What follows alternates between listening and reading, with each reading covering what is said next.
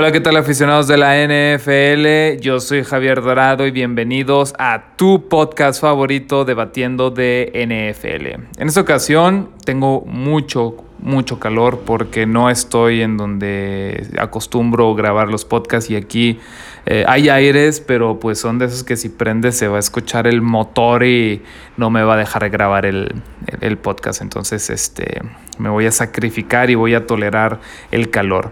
Yo soy del norte de México, así que aquí todavía está haciendo calor. A lo mejor ahí refresca en las noches y en las mañanas, pero para lo que es día y tarde, mañana y tarde, el calor está de que te mata. Pero bueno, no importa. Eh, eh, estamos aquí por amor al arte, así que vamos a darle. En esta ocasión, en este programa, vamos a hablar sobre una de las posiciones más importantes alrededor del fútbol americano, al menos sí la más importante en el aspecto en que siempre se lleva todos los reflectores y esa es la posición de corebacks. En esta semana 5 vimos cosas eh, y tuvimos sucesos que pasaron de los cuales pues eh, hubo implicaciones alrededor de esta posición en específico.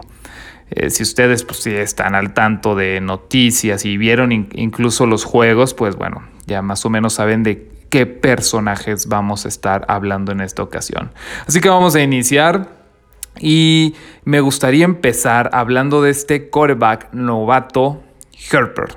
Herper de Los Ángeles Chargers. Este novato jugó el lunes contra Drew Brees y compañía en el Superdome en prime time y demostró que es de verdad. Vamos a ser sinceros, vamos a ser sinceros. Las malas decisiones que hubo en ese partido, yo no voy a decir que fue él porque evidentemente no fue él, fueron decisiones desde el staff donde algunas jugadas pues no, no, no, no, no, no tuvieron por qué haber sido. Y, y la verdad es que este joven prospecto, se ve que tiene un temple y, e, e, incluso sabe ahí cómo, cómo, cómo, reaccionar en los momentos de presión, ¿no? Fue, lo vimos, ahora sí que si, usted, si tú viste el partido, debiste haber notado que evidentemente eh, eh, estábamos hablando de, un coreback que parecía pues ya tener sus añitos eh, en la NFL. Pero pues no, es un completo novato, apenas está entrando esta temporada, lo cual es de sorprender. Eh, aquí sí, en cuanto a las decisiones del staff, yo no entiendo por qué muchas veces no lo dejaron soltar el brazo. Eh, en varias ocasiones, bueno, entiendo que el perímetro y la secundaria de, Santos, pues sí puede ser ahora sí de cuidado. Sin embargo, las ocasiones donde soltaba el brazo, eh, reaccionaba bien el equipo y avanzaban. Entonces, Ahí siento que en ese aspecto aflojaron, dejaron de, meter presión por ese lado y, todo fue pues eh, vamos a lanzar una, un, acarreo y pasecitos, pasecitos. Y, y, cuando más funcionaba era cuando veíamos pases de 15 yardas. Entonces no me explico todavía por qué estas decisiones de, por parte del coach y compañía. Entonces, eh, necesito que alguien más me lo explique. Probablemente ahí está pasando algo que yo no vi. Y bueno, si ustedes tienen la respuesta, díganmela. En resumen y en conclusión, Herper es de verdad y los Chargers tienen con, qué competir. Evidentemente, eh, bueno, tristemente aquí lo que pasó con Tyrone Taylor, donde le perforan el pulmón, pues no se lo deseamos absolutamente a nadie. Pero ahora, si nos vamos por el lado competitivo y todo eso, pues, ¿qué les puedo decir? Herper está haciendo mejor trabajo, ¿no? Sin, ofender a nadie, eh, pero está haciendo muy buen trabajo y definitivamente vamos a ver más de él. Y quiero decirles que este récord que llevan los Chargers, que es completamente perdedor, no lo considero que esté reflejando su verdadero yo. Esto ya lo, comenté en el programa anterior sobre eh, ganadores y perdedores de la semana 5. Entonces, los Chargers e, es un buen equipo. Es un buen equipo. Solamente que, pues ahora sí, entre ciertas malas decisiones tomadas en los peores momentos y mala suerte, pues han perdido la mayoría de sus partidos, pero les han dado batalla a todos, a todos. Bueno, yo, yo creo que eh, tuvieron un mal inicio de temporada, pero si se ajustan y, empiezan a hacer las cosas, ahora sí que un nivel, un nivel, un paso más arriba, un escalón más arriba, pues puede ser que se vayan invictos de aquí en adelante. ¿eh? No, bueno, no, evidentemente eso no lo he analizado todavía bien. Si tú eres este, aficionado a los Chargers, no me hagas caso en esto que acabo de decir. Eh, sería bonito, sería una muy buena historia, claro que sí, pero no. No, no, no, no me voy a meter en eso, todavía no. Necesito sentarme, hacer mi análisis, ver su calendario y ver cómo vienen los otros equipos, cosa que todavía no hago. Vámonos con el siguiente coreback, que en esta ocasión va a ser Dak Prescott. Ya todos sabemos qué le pasó al pobre Dak. Por ahí tuvo una lesión espantosa que, bueno, no fue con malicia por parte de, los gigantes, bueno, del jugador de los gigantes, simplemente pues fue totalmente mala suerte. Iba corriendo, eh, quería alcanzar esas pequeñas yardas que faltaban para el primer y diez y, bueno, ahí cae y pues tuvo ahora sí que una, una, una fractura. Lo bueno, eh, estuve por ahí ya educándome un poquito más sobre el tema. Ah, por Dios, qué, qué, calor hace. ¿eh? Sí está haciendo mucho calor. eh, estuve educándome un poquito más sobre el tema y resulta que si esta lesión es tratada en un periodo de seis horas, puede ser que la persona pues esté completamente recuperada en un lapso de entre cuatro y seis meses. Obviamente ya Dak se va a perder toda la temporada, ya no lo vamos a ver de regreso. Lo bueno es que va, va a estar al 100 en ese, en ese lapso de esos meses y supuestamente no debería de haber gran afectación. ¿A qué me refiero? Que este tipo de lesiones no, no, no son ahora sí que un, un, fatality para la carrera de, los, de los jugadores. O sea que, en pocas palabras, Dak puede regresar y puede regresar al 100%. Ahora, ¿qué, cosas hay alrededor de, todo esto? Lo peor aquí es que Dak no tiene todavía contrato, ¿sí? Otra era que pues ese evidentemente era uno de los jugadores más importantes de Dallas, porque pues si ustedes estuvieron viendo partidos anteriores, yo creo que ya notaron que se veía que quería sus 40 millones de contrato iba por más y por más y por más y bueno, estaba luchando, ¿no? Lo que su defensa no hacía, él intentaba hacerlo con su ofensiva. Ahora, no tiene contrato, y veo dos escenarios. El primer escenario es el mejor, donde Dak se recupera, donde Dallas observa que está todo bien, todo correcto y le dan su contrato. Su contrato se lo van a dar sí o sí. Y eso me lleva al segundo escenario. ¿Quién le va a dar ese contrato? ¿Puede ser Dallas? Sí. O puede ser otro equipo. Yo ya había comentado en otros programas donde decía que si Dallas no está dispuesto a dar el contrato a Dak Prescott, cualquier otro equipo, por ejemplo, Jaguares, por ejemplo, San Francisco, los Jets, los Gigantes, esos equipos sí o sí le dan el contrato a Dak Prescott sin parpadear. Entonces, no creo que Dallas al final decida no firmarlo y se arriesgue a, tomar algo en el draft o conseguir por otro lado. No lo creo. Pero bueno, todo puede pasar y no sé por qué, pero Dallas ha estado negociando de una manera muy extraña el contrato con Dak Prescott. No sé, ustedes saben que a Elliot, así que Elliot le dio lo que le dieron lo que pidió casi casi. Entonces, no sé por qué con Dak se están poniendo así en esta posición. Ahora sigamos con el siguiente coreback que en esta ocasión es Andy Dalton, también de los Dallas Cowboys. Andy Dalton, para los que no lo conocen y apenas están este, ahora sí que informando un poquito más de la NFL en esta temporada, pues él fue el, el, el coreback de los Cincinnati Bengals y duró muchos años ahí. Fue el titular por muchos, muchos años ahí y pues estuvo ahí, trabajando con AJ Green y es el running back pues Mixon.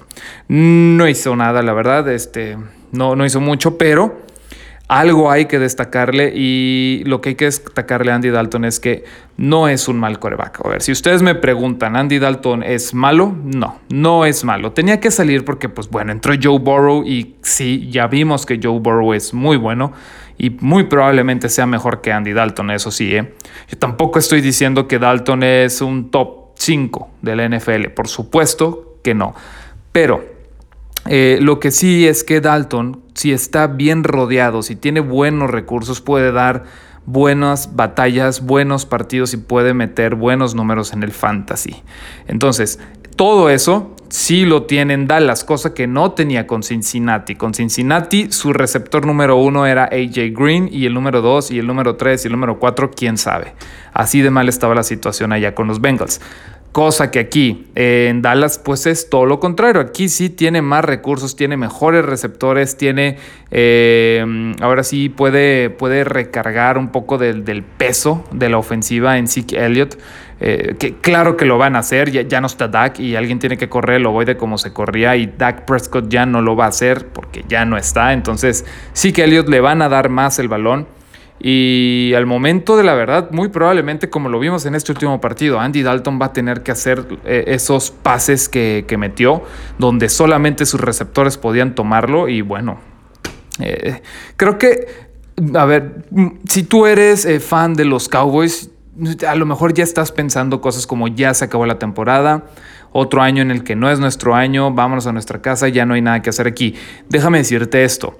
Eh, mira, con Andy Dalton tienen una muy buena posibilidad de hacer, de llegar a playoffs. Recuerda que tu equipo, si es que eres cowboy, está en la peor división de toda la NFL. La peor. Quien está atrás de ellos son las Águilas, quienes son una risa, verdaderamente, eh, y pues, Washington y Gigantes, entonces no hay competencia en esa división. Así que tiene grandes posibilidades Dallas de terminar metiéndose a playoffs en esa división. Y Andy Dalton tiene la capacidad para hacerlo. La verdad es que sí lo tiene. Yo lo pondría, si, si ustedes me ponen a todo el roster así de corebacks actuales en la NFL, sí lo ando acomodando por ahí de en un top 20. ¿eh? Sí ando poniendo a Andy Dalton en un top 20. Ahora, Tampoco me quiero adelantar, quiero verlo en sus próximos dos juegos para ahora sí poder dar una, una, conclusión más exacta sobre este jugador y qué nos puede esperar más a futuro. No quiero darle tampoco falsas esperanzas a nadie, pero todavía no las eliminen al 100%. Eso que quede claro, clarísimo. Pasemos entonces al siguiente coreback de este día que es Alex Smith una novela este señor. Yo creo que en unos dos, tres años vamos a ver si lo, bueno, también depende de cómo, cómo eh, qué hace ahí dentro de Washington en estos pocos días que va a tener ahí la titularidad. Eh, pero a lo que voy es que le pueden hacer una, una, una miniserie, un mini documental, algo por el estilo, porque es una historia de vida muy buena, muy buena. Estoy sudando como no tiene una idea. Así eh, cuando se siente que sientes cómo está escurriendo, así, así. Y ahí idéntico, así. Qué calor. Eh, Alex Smith entonces es una historia de vida. Es muy bueno eh, lo que le pasó, porque, a ver, bueno, venía de una, ¿qué, le pasó primeramente y por qué estoy diciendo todo esto? No, no empezamos a, no, no empezó a, desvariar. este, este, este sufre para, empezar, regresa después de dos años, ¿sí? Duró dos años fuera del emparrillado. Y esto sucede a raíz de que tuvo ahora sí que un accidente en uno de los partidos grave, pero grave. Y cuando digo grave es en serio. Tuvo que tener 17 cirugías, casi pierde la pierna y tuvo una infección que prácticamente lo mata. O sea, estuvo a nada de morirse. Entonces, cuando te pasa todo esto, eh, dices, bueno, como persona, mm, tal vez el 85% de las personas dirían cosas como que ya, no, ya, aquí quedé. Y como aficionado, dices, pues qué mal, ¿no? Ya nunca va a regresar al NFL. Y no, oh sorpresa, eh, al inicio de la temporada Washington decirle firmarlo, ya desde ahí era, wow, era sorprendente decirle que, wow, Alex Smith estar de regreso después de lo que le pasó.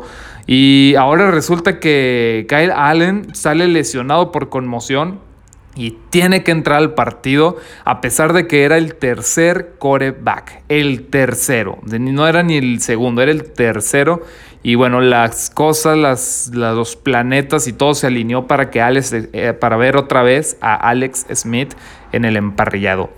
La verdad que muy bonita historia, eh, muy destacable. wow, eh, estoy ahora sí que sorprendido con esta, con esta novela tan, tan bonita que es Alex Smith. Ahora, lo que no es destacable, pues es su juego. No tuvo un juego bueno. fue ahí capturado alrededor entre 5 y 7 veces, y no me falla el dato. Eh, no, no, hizo nada contra, contra, los Rams, la verdad es que, pues, digo, estuvo tristísimo su juego, no se esperaba mucho tampoco, voy a mentirles, entonces, este, aparte de, de la historia tan bonita que, que, genera alrededor de él por todo lo que le pasó, pues ya si nos vamos al lado de juego, ahí, ahí sí nos quedó mucho, pero mucho que deber. Entonces, quería mencionar este coreback más que nada no por su juego en el, en el partido, sino por, por, su historia que estaba detrás de él. Y el siguiente y último coreback es uno odiado por muchos y querido por muchos otros, quien es Jimmy Garoppolo.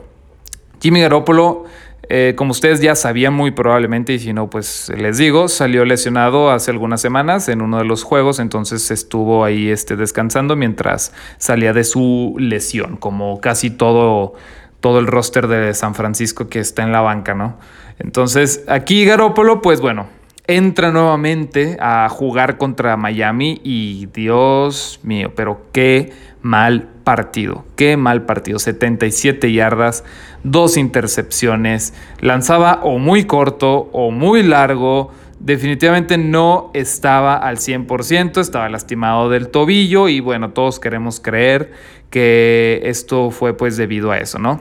Kyle Shanahan, el coach, decide pues sentarlo, sentarlo porque pues ya dijo, no, sabes que no estás bien, mejor siéntate y bueno, metieron al, relevo, ¿no? El que había estado jugando por ahí.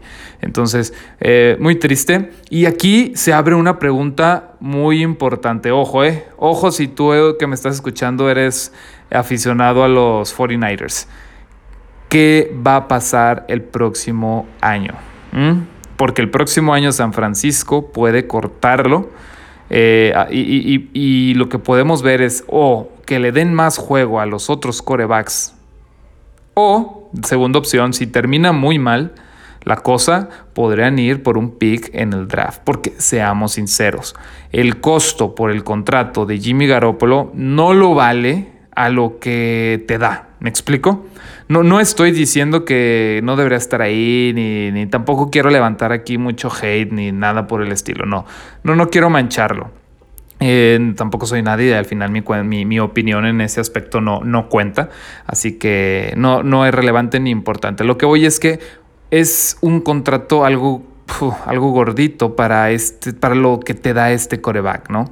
Y Garoppolo definitivamente necesita que todo a su alrededor esté al 120%, cosa que desde el año pasado se le criticó muchísimo, ¿no? Muchas personas, incluyéndome, eh, decíamos de que, pues es que Garoppolo, la verdad, no tiene el nivel, simplemente, pues trae tan buen roster alrededor de él, tan buena defensiva, tan buenos receptores, ahí el ala cerrada que todos quisieran tenerlo, entonces eh, era, ahora sí que lo malo que era, pues era opacado por, por el resto de, de, los jugadores de San Francisco. Sí, tuvo sus momentos muy buenos donde pues metía pases que decías, wow, no, Mahomes. Y también metía pases de que, uff, a ver, eh, seguro que eres profesional. Entonces, a lo que voy es eso, ¿no? Eh, eh, San Francisco, dependiendo de cómo siga la lesión de Garópolo, cómo vaya su rendimiento, podría plantearse esta pregunta, si seguir con él o cortarlo. Cosa que si lo cortan, si al final termina sucediendo esto, la verdad, ¿eh? La verdad es que no me sorprendería absolutamente nada. Nada. ¿Saben qué? Yo creo que bueno, insisto, necesito ver a Andy Dalton dos partidos más, pero bueno, quitando eso, yo creo que Andy Dalton haría mejor trabajo eh, que Jimmy Garoppolo. Pero, a ver, primero quiero ver a Dalton en acción, unos dos o tres partidos más para, para ahora sí confirmar lo que estoy diciendo en estos momentos. Así que por el momento no confirmamos nada de eso.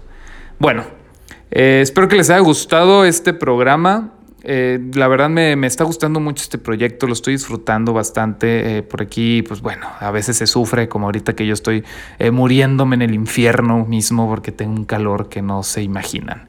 Aquí en el norte todavía estamos, tenemos tardes de 35, casi 40 grados. En fin, esto ha sido todo. Espero que les haya gustado. Recuerden que yo soy Javier Dorado y esto es Debatiendo de NFL. Hasta luego.